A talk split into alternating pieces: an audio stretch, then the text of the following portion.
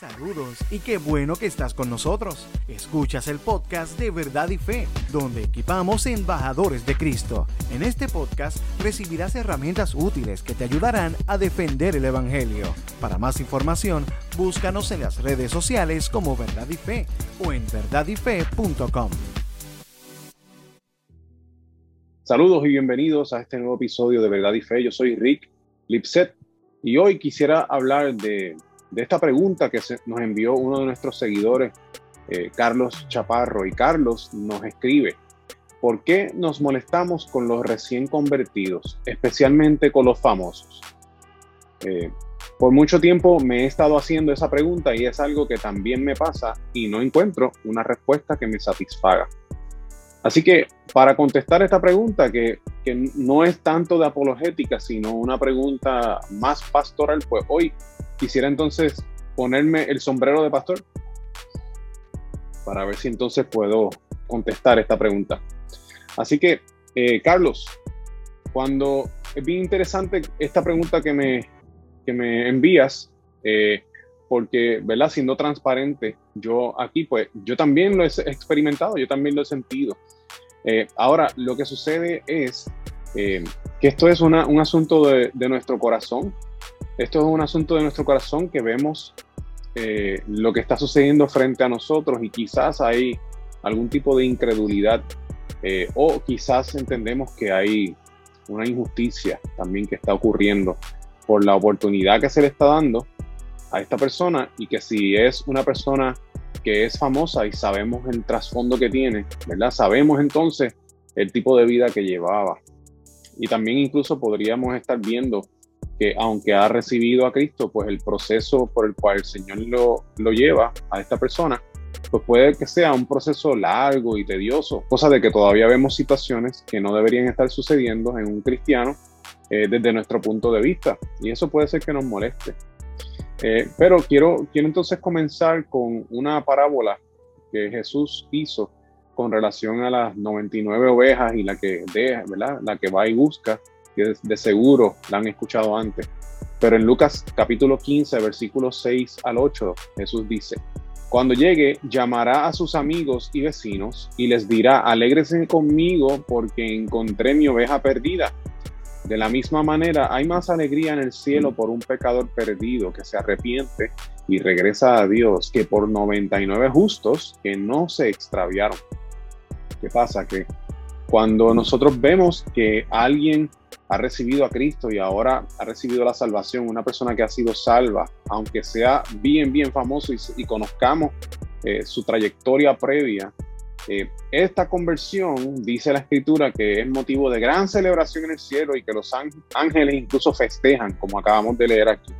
O sea que es un motivo de gran alegría que este, esta oveja ha regresado eh, al redil, ha regresado a los brazos del Señor.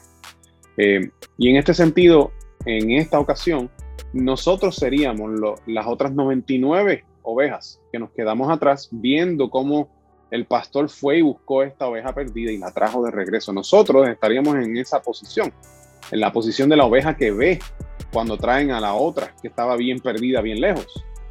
Eh, así que es bien interesante que nosotros nos pongamos en esa posición. Eh, algo, algo que debemos siempre considerar es que en algún momento de nuestra vida nosotros fuimos esa oveja perdida, cosa de que en un momento de nuestras vidas Jesús fue a buscarnos a nosotros. Y si hoy le conocemos es porque Él tuvo esa misericordia y esa gracia para buscarnos a nosotros. Pero quiero compartir otro texto bíblico que lo encontramos en el Evangelio según Juan, capítulo 21, versos 21 al 22. Este es el relato que pasa justo después de que ya Jesús había resucitado, le estaba cocinando un desayuno a sus apóstoles, algunos de ellos que estaban allí. Eh, eh, Jesús restablece su relación con Pedro, preguntándole en tres ocasiones si él le amaba. Pedro le contesta que sí.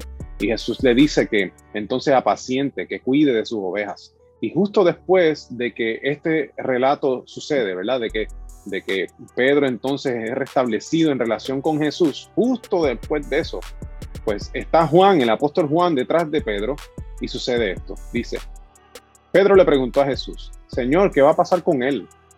Y Jesús contestó, si quiero que él siga vivo hasta que yo regrese, ¿qué tiene que ver contigo? En cuanto a ti, sígueme. Y esto es un texto duro, ¿verdad? Porque cuando vemos lo que estaba pasando, Pedro, en vez de enfocarse en que acababa de ser restaurado en su relación, se enfocó en, espérate, si tú estás tratando así conmigo, ok, pero ¿qué tú vas a hacer con este que está detrás de mí? Entonces eh, lo que Jesús le está diciendo aquí a Pedro, que es básicamente un regaño, es como que eso no, es, no te incumbe. Este no es tu problema, lo que es tu problema es tu salvación. Yo acabo de restaurar mi relación contigo. O sea, por eso es que le dice, en cuanto a ti, sígueme. Eso es lo que le debe interesar a Pedro, eso es lo que nos debe interesar a nosotros. Esto es una, una, un texto bíblico que debe confrontarnos, pero también debe alentarnos, porque de la misma manera que nos confronta de que, espérate, yo no debo estar tan pendiente en cómo es que Dios está trabajando con las diferentes personas, porque ese es el Señor. El Señor es el Señor, yo no soy el Señor. Pero de la misma manera, tenemos que recordar, espérate, pero es que el Señor me restauró a mí. El Señor ha entrado en una relación conmigo. O sea que es un verso que también es alentador. Ahora, de regreso al, Evangelio según Lucas capítulo 15, en, ese, en esa parábola de las 99 ovejas que Jesús deja atrás y va y busca una, eh, una parábola que le sigue es la parábola del hijo pródigo. Y en esa parábola, eh, el hijo mayor es el que se queda eh, en la casa del padre, ¿verdad? El hijo menor se va. Y es bien curioso porque al final de, esta, de esa parábola, el hijo mayor estaba muy molesto porque el hijo menor había regresado y había, el padre le había dado todos los beneficios de ser hijo. Eh, cuando que él, que se había quedado y había sido fiel, eh, pues él sentía que no se le había dado ninguna bendición a él, no había recibido nada. Y que él incluso quería tener un cabrito para compartir con sus amigos. Eso es lo que dice la escritura. El padre sale de la fiesta y le dice al hijo mayor, es que tu hermano ha regresado. Ven, gózate de la fiesta junto con nosotros. Le invita a participar de este gran gozo de que el hermano había sido rescatado, había regresado. Pero el hijo mayor no, no sabemos qué pasa porque la parábola termina ahí. Nosotros necesitamos eh, considerar nuestro corazón en, este, en, un hecho como este, ¿verdad?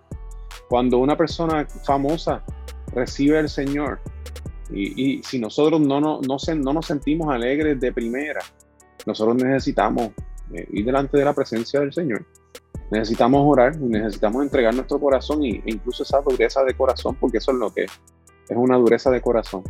¿verdad? Y lo digo porque yo también lo he experimentado, yo sé que es una dureza de corazón. Y yo necesito entregar eso delante del Señor eh, para que Él sea trabajando en mí, para que Él me pueda dar el mismo gozo que experimentan los ángeles en el cielo. Cuando una persona viene al Señor, cuando una persona experimenta esa salvación, que el cielo se llena de regocijo, que yo también pueda regocijarme, eh, que también pueda ver que de la misma manera yo fui salvado, de la misma manera el Señor me rescató a mí, y de la misma manera que lo hizo conmigo, también entonces lo está haciendo con esta otra persona. Nosotros necesitamos tener ese corazón correcto. Y entonces la pregunta es, ¿por qué nos molestamos? Pues nos molestamos porque somos pecadores. En el pecado que hay en nuestro corazón es el pecado de quizás de la envidia o quizás es del orgullo, pero es pecado. Y de eso nos tenemos que arrepentir. Eh, eh, cuando nosotros nos sentimos así en momento de detenernos, ir delante de la presencia del Señor, recordar lo que Él ha hecho por nosotros, darle gracias por lo que ha hecho por, nosotros, expresarle lo que hay en nosotros y pedirle perdón por eso. Y, y pedirle y rogarle que cambie nuestra manera de pensar, que nos dé una mente renovada en esta área. Y eso verdaderamente es lo que necesitamos. Carlos, espero que esto haya sido de gran bendición y a ustedes también que están eh, escuchando o viendo este episodio también les sea de bendición. Mi nombre es Rick Lipset. Puedes encontrar nuestro ministerio de apologética cristiana en verdadyfe.com. Puedes escribirnos tus preguntas como esta que nos escribió Carlos eh, para el episodio de hoy en preguntas@verdadyfe.com. Estamos en las redes sociales, estamos en YouTube. Eh, nos consigues allí, puedes darle subscribe a nuestro canal eh, también tenemos podcast que puede accesar a través de las diferentes plataformas eh, disponibles que ustedes utilizan y tenemos nuestra tienda de mercancía. En nuestra tienda de mercancía, la cual consigues en verdadyfestore.com, Allí puedes encontrar hoodies, camisetas, bultitos. Vas a estar ayudando a nuestro ministerio a continuar para sufragar los gastos de este ministerio. Espero que esto haya sido de bendición nuevamente. Dios les bendiga y les veo en la próxima ocasión. Saludos. ¿Qué te pareció el tema de hoy? Déjanos tu comentario o pregunta en nuestra página de Facebook Verdad y Fe. Oramos para que este podcast sirva para darte herramientas útiles que te ayudarán a defender el Evangelio. Para más información, búscanos en las redes sociales como Verdad y Fe o en verdadyfe.com. Gracias por estar con nosotros.